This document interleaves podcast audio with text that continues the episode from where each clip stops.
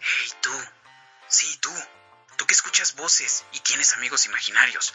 Tú que sigues las noticias sobre los negocios, estrategias de marketing y los escándalos más grandes de las marcas, este podcast es para ti. Marketing Podcast. Branding, engagement, hashtag, influencers, marketing viral, neuromarketing, social media, trending topic. Escúchanos semana a semana solo por Spotify. Este episodio es patrocinado por Icónica Studio, tus clientes a un clic de distancia. Muy buenos días, bienvenidos a otro día marquetero más. Recuerden que es bonito y está bien hablar acerca de estos temas todos los días.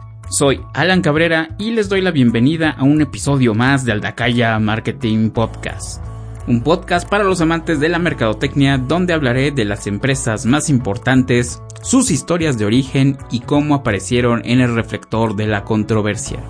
Recuerda que me puedes escuchar donde se te dé la regalada gana, en Spotify, Apple Podcasts, Google Podcasts y también en Amazon Music. Si tienen Evox, no me escuchen en Evox. Si tienes algún comentario, crítica o sugerencia, en la descripción del episodio dejo los enlaces de mis redes sociales y de mi página web para que puedas echarme un grito. Y aquí hagamos un gran paréntesis, sobre todo para mis amigos que hacen podcast también, que se dedican a subir contenido, tengan mucho cuidado en leer las políticas de sus proveedores de servicios de hosting, porque pues a mí apenas me pasó. ¿Y ahora qué? No leí bien las letritas chiquitas y resulta que la versión gratuita del hosting de Evox que es el que yo utilizo pues el año pasado me daba chance pues era una cantidad completamente libre pero ahora resulta que únicamente se pueden 20 episodios por lo que después de analizar varias opciones tuve que contratar pues la versión mensual. No es la premium porque tiene otras cuatro versiones mucho más caras pero con esto se pudieron rescatar eh, algunos episodios porque ya me estaba borrando. No me di cuenta hasta que ya lo estaba revisando y resulta que los primeros seis capítulos ya habían desaparecido. Es por eso que sugiero que tengan cuidado y lean bien las letras chiquitas para que no hagan las tonterías que hace su servidor. Pues sí, güey, no mames. Y después de este gran paréntesis, pues comencemos. Actualmente todo mundo se está peleando por ver quién es el Shark más chingón, más poderoso, y no únicamente las personas que te invitan a dudosas aplicaciones donde puedes hacer ingresos desde tu casa, sino todo el mundo quiere ser un tiburón debido al programa que se ha puesto de moda. Un muy buen programa, por cierto. Pero yo no estoy negociando nada, yo estoy fuera. Pero a lo que yo voy es que en lugar de pelearnos por ver quién es un gran tiburón, deberíamos pelearnos por ver quién es un hermoso y bello unicornio de arco iris. Y les prometo que lo que voy a decir tiene mucho sentido, porque en el 2013, Aileen Lee, la fundadora de Cowboy Ventures, en una plática fue la primera en introducir el término de empresas unicornio. Muchos se sacaron de onda porque no tenía ningún sentido lo que estaba diciendo, a lo que ella explicó que se refiere a que una empresa unicornio es aquella que, así como el mismo ser, debería ser completamente fantasioso, mitológico y no tendría por qué existir, pero es una realidad que existe y se refiere a que una empresa unicornio es aquella empresa tecnológica que ha alcanzado un valor de más allá de mil millones de dólares. Sobre todo, este valor se alcanza en un periodo muy corto de tiempo. Ese es el chiste de una empresa unicornio, que en un periodo de 1 a 2, 3, 5 años máximo alcancen ese valor en una etapa muy temprana de la empresa. Eso es una señora y reverenda empresa unicornio. Por eso les decía que en lugar de pelearnos por ver quién es el tiburón más fregón, deberíamos pelearnos para ver quién es el unicornio más hermoso y rosa y colorido y que vomita arcoíris del mundo mundial. Ahora, estas empresas surgen en la era de las redes sociales y un punto muy importante es que han sabido aprovecharse de ellas para ayudar a crecer de manera muy rápida, o sea, van a la par con las redes sociales tienen Facebook, Instagram, todo y han sabido aplicar estrategias de publicidad y de comunicación muy asertivas y eso también ayuda a que el público las empiece a identificar y genere un match con ellas. Aquí me voy a ver muy chorero y ex profesor de mercadotecnia. Soy intelectual, muy inteligente, soy intelectual. Estas empresas tienen un modelo B2C, es decir, que desarrollan una estrategia comercial para llegar directamente al consumidor final, business to consumer. Y aquí hay unos datos curiosos de este tipo de empresas. La edad promedio de los fundadores y de los CEOs son de 34 años aproximadamente. Yo tengo 33, la misma edad de Cristo sin los abdominales, pero aún estoy a tiempo de hacer mi empresa unicornio muy bien. Y hay varios rankings de las empresas más importantes. Entre ellas destacan empresas como Didi, Airbnb, Epic Games, Wish y Uber llegó a pertenecer en esta lista por ahí del 2019. Lo que te quiero contar en este episodio son todos los detalles de Uber, la historia de su éxito, sus escándalos, pero lo más importante, el origen de la frase que actualmente utiliza la chaviza para proponer encuentros sexuales. Bienvenidos al episodio número 25 ONTAS. ¿Te pago el Uber?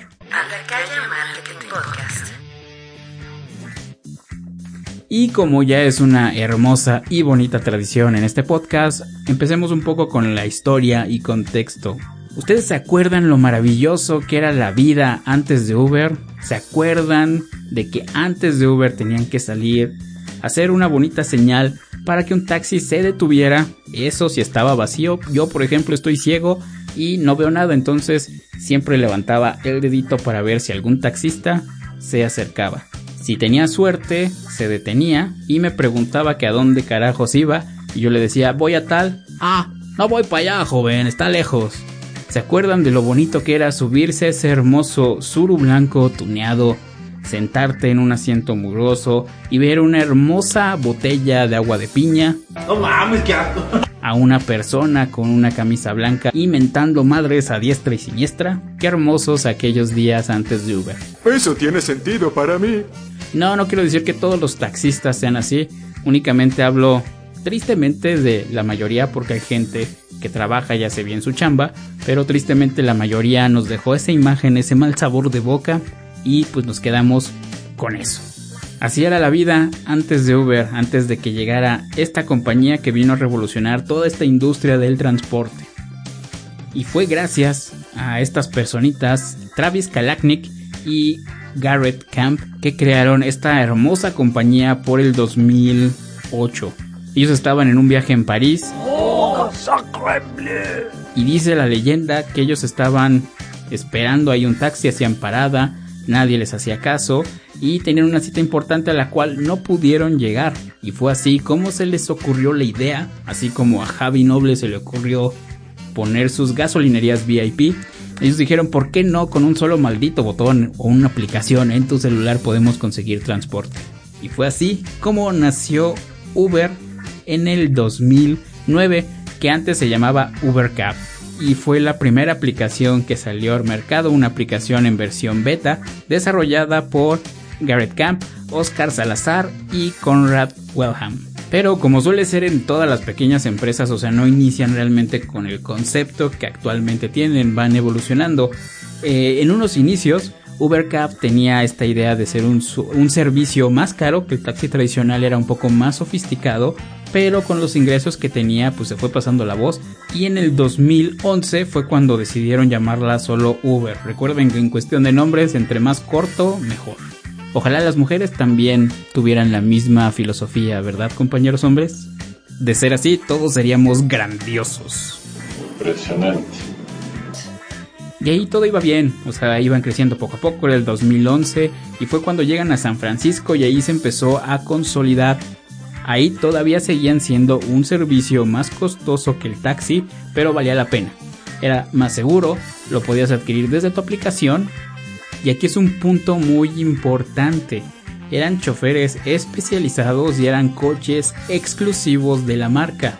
Después hablaremos en qué momento surge este cambio de modelo de negocio donde comienzan a contratar a personas comunes y corrientes con una licencia de manejo y con coche propio para manejar para ellos. Ahí todavía no entraba ese modelo. Todo le salía bien en ese entonces. Alcanzó un valor de más de 60 millones de dólares para ese año.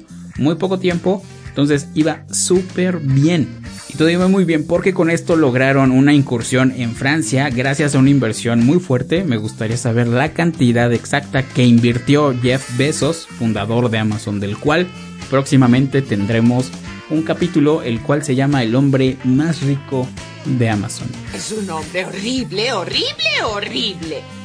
Pero ojalá la haga feliz, que es lo que importa. Claro que sí, dinero. Tú sabes que el dinero no es todo en el dinero. También en ese mismo año se comenzó a mudar a otras ciudades en Estados Unidos como Nueva York, y fue cuando comenzó el boom de Uber. Y fue en el 2012 cuando lanza su servicio más importante, UberX, UberX, es el modelo más importante porque permitía a personas externas conducir bajo el nombre de la empresa con su propio coche. Modelo que suena muy bien, pero después le sacó varias canas verdes a Uber. Ya entraré más a detalle en eso. Todo iba bien. En el 2013 también la compañía expandió sus servicios hasta África, logrando tener una presencia de más de 35 ciudades en alrededor de todo el mundo. Y otro punto muy importante es que también recibió una inversión choncha de 258 millones de dólares de parte de Google. Y gracias a esto, en ese mismo año adquirió un valor de 3.760 millones de dólares. Ahí ya es una empresa unicornio. Vean, un periodo muy corto desde su gestación y la cantidad de lana que representa. Todo esto se logra con inversionistas, pero inversionistas chingones, no esas jaladas de Forex y otro tipo de aplicaciones. Saludos. Hasta ahí todo iba súper, súper, súper bien. Pero como es ley, todo lo que sube tiene que bajar y así le pasó a Uber también. Parece ser que en el 2015 todo lo empezó a salir mal porque el éxito que tuvo fue tanto en un periodo tan corto que hizo una revolución en el transporte. La gente comenzaba a utilizar Uber en lugar de servicios de taxi que eh, no nada más en México, en muchos países, en, sobre todo en aeropuertos y otros lugares tenían tarifas exageradamente caras cuando Uber estaba súper barato. Obviamente que le iban a hacer de pedo, obviamente. Y no sé si los taxistas en el resto del mundo son como aquí en México y más exclusivamente Estado de México y más exclusivamente Toluca y Metepec. Pero aquí, ponértele al pedo a un taxista es partida de madre segura. Y la primer bronca se armó en Francia, donde bloquearon muchas calles, estaban acusando a Uber, quemaron objetos, incluso atacaron a conductores de Uber. Fíjense, no nada más pasó aquí en México, también en Francia, ahí fue la primerita. Además de estas de estos bloqueos, de estas oposiciones a las que se enfrentaba Uber, también es bueno recordar que no, no todas las empresas se dedican a inventar el hilo negro, vas a tener competidores y lo mismo pasó en China, que creó Didi y que para el 2016 logró doblar el valor de Uber e incluso se estaban ahí peleando territorios asiáticos, pero al final Uber terminó cediendo su territorio porque 400 ciudades a las que Didi tenía acceso, Uber apenas llegaba a las 100. Entonces, pues a Uber no le quedó más que ceder estas ciudades y salir del mercado. Y de ahí puros, puros, puros problemas para Uber.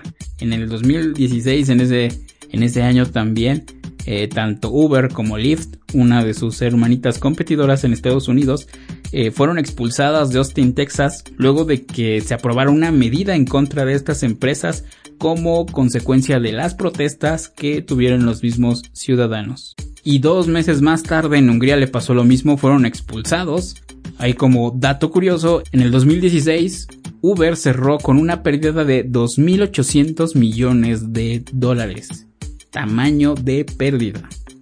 A Uber le llovieron trancazos de todos lados, pero a pesar de todo esto la supo armar y es una empresa que sigue vigente y actualmente cotiza en la bolsa de valores y sus acciones no están nada baratas.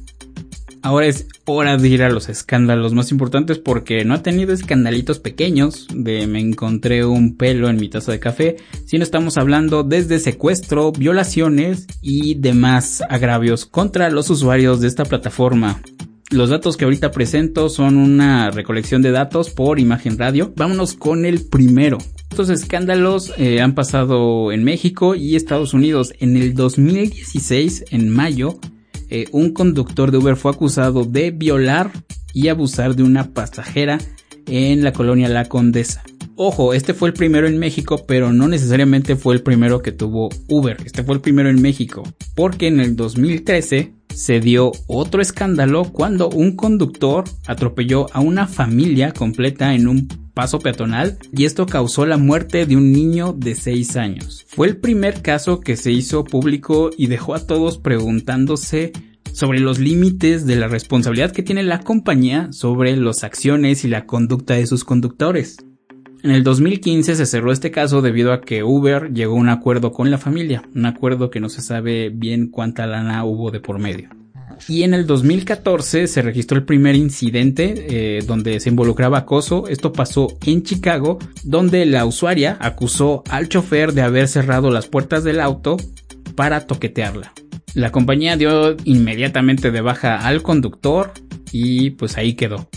Pocos meses después, ahí por, por junio en ese mismo año, en Los Ángeles, fue detenido otro conductor acusado de secuestrar a una mujer que se desmayó durante el trayecto. Fíjense nada más qué poca madre. La mujer se desmaya dentro del trayecto y despierta en un hotel con el chofer. Y la mujer obviamente se negó y fue cuando el conductor la dejó irse. Pero la primera acusación de violación se dio en el 2014, pero no fue en Estados Unidos, fue en Nueva Delhi, en India, y esto le costó a Uber su operación en esa capital asiática. El chofer fue acusado y condenado a una cadena perpetua. Fue ahí cuando Uber decidió instalar un botón de pánico en su aplicación para que los usuarios pudieran alertar a las autoridades de este tipo de casos. Y como todos los botones de pánico, pues nada más están ahí para después, sirve para recopilar la información, para marcar un antecedente pero no te asegura que nada malo te va a pasar ahí, que no te van a secuestrar, que no te van a violar. Lejos también de todo secuestros, violaciones, también Uber se ha visto en los escándalos porque no sé si les ha tocado esta famosa tarifa dinámica que en la Ciudad de México llegó a ser 900% más caro. Esto significa, si hice mi regla de 3 de manera correcta, si no me van a linchar ahorita por no saber hacer matemáticas, si un viaje te cuesta 50 pesos, cuando entraba la tarifa dinámica te salía hasta en 450 pesos. Nada más, de 50 pesos a 450 pesitos. Matemáticas, hijo, con eso alegarás, pero los números no mienten. Y lo curioso de esta, de esta tarifa dinámica es que como usuario a veces no lo veías. A veces tú nada más pedías el servicio y no veías si había tarifa dinámica le daba así, aceptar, aceptar, como tenemos esta bonita costumbre. Si no leemos los avisos de privacidad, si no leemos los acuerdos y términos y condiciones de cosas que compramos, pues tampoco le solemos dar lectura a estos detallitos. Lo único que hacemos cuando pedimos un Uber es aceptar, aceptar, aceptar. Y hubo usuarios que se quejaron porque, pues, y con justa razón, esta tarifa dinámica aplica cuando hay mucha demanda del servicio y pocas unidades para satisfacerlo. Si nos vamos a esta ley de oferta y demanda está bien aplicada, pero se pasan de lanza. En fin, y ahora sí, lo prometido es deuda. Yo me sentí viejo cuando salió esta frase. Normalmente hay muchas frases y modos para pedir un encuentro sexual. Puedes hablar de manera muy directa, tirarle el can a tu señora, a tu novia, lo que sea, hacerlo de manera bien, pero cada uno tiene sus modos. En los 90 se tenía acostumbrado, esa me tocó a mí, era el sexo por teléfono y comenzabas con un clásico que traes puesto. Yo me llevé una gran sorpresa cuando apliqué lo mismo, pero me dijeron, ¿qué es o qué? Le dije, no, pues es para cotorrear, para sextear, para darnos amor. Me dijo, ah, es como ontas. Y yo dije, ¿qué? Sí, ontas, te pago el Uber. Y yo dije, oh, sí. Y dije sí sin saber a qué se refería y me tuve que dar a la tarea de investigar. Resulta que el hashtag ONTAS se originó aquí en México. Qué orgullo, carajo, qué orgullo, chingada madre. Y generó mucha confusión porque se empezó a aplicar eh, sobre todo con famosos que no sabían ni qué carajo. Y le pasó a Lily Collins porque se hizo viral. Muchos le ponían comentario ontas, a la que los artistas cantantes respondían, ¿y eso qué? ¿Qué significa? Y la persona que publicó el ontas volvió a responder, te pago el Uber. Decían, ¿Uber? ¿Qué? ¿Qué significa? Yo les voy a explicar bien, bien, bien cómo funciona esta frase de la chaviza que utilizan actualmente. Bien, su historia es muy interesante, señor Pelmazo, eh, digo Simpson, así que voy a transcribirla en mi máquina de escribir invisible. Para poner los términos claros, el ONTAS es para proponer un encuentro sexual y es una transacción de por medio que busca que dos personas se dediquen a echar la pasión. Entonces, punto número uno, persona A le manda un mensaje a persona B, ONTAS.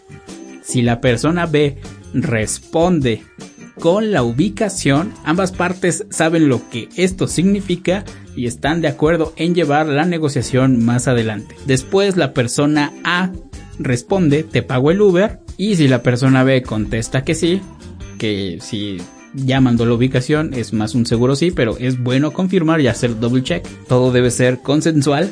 Entonces significa que ambas personas van a tener una noche llena de pasión y emoción.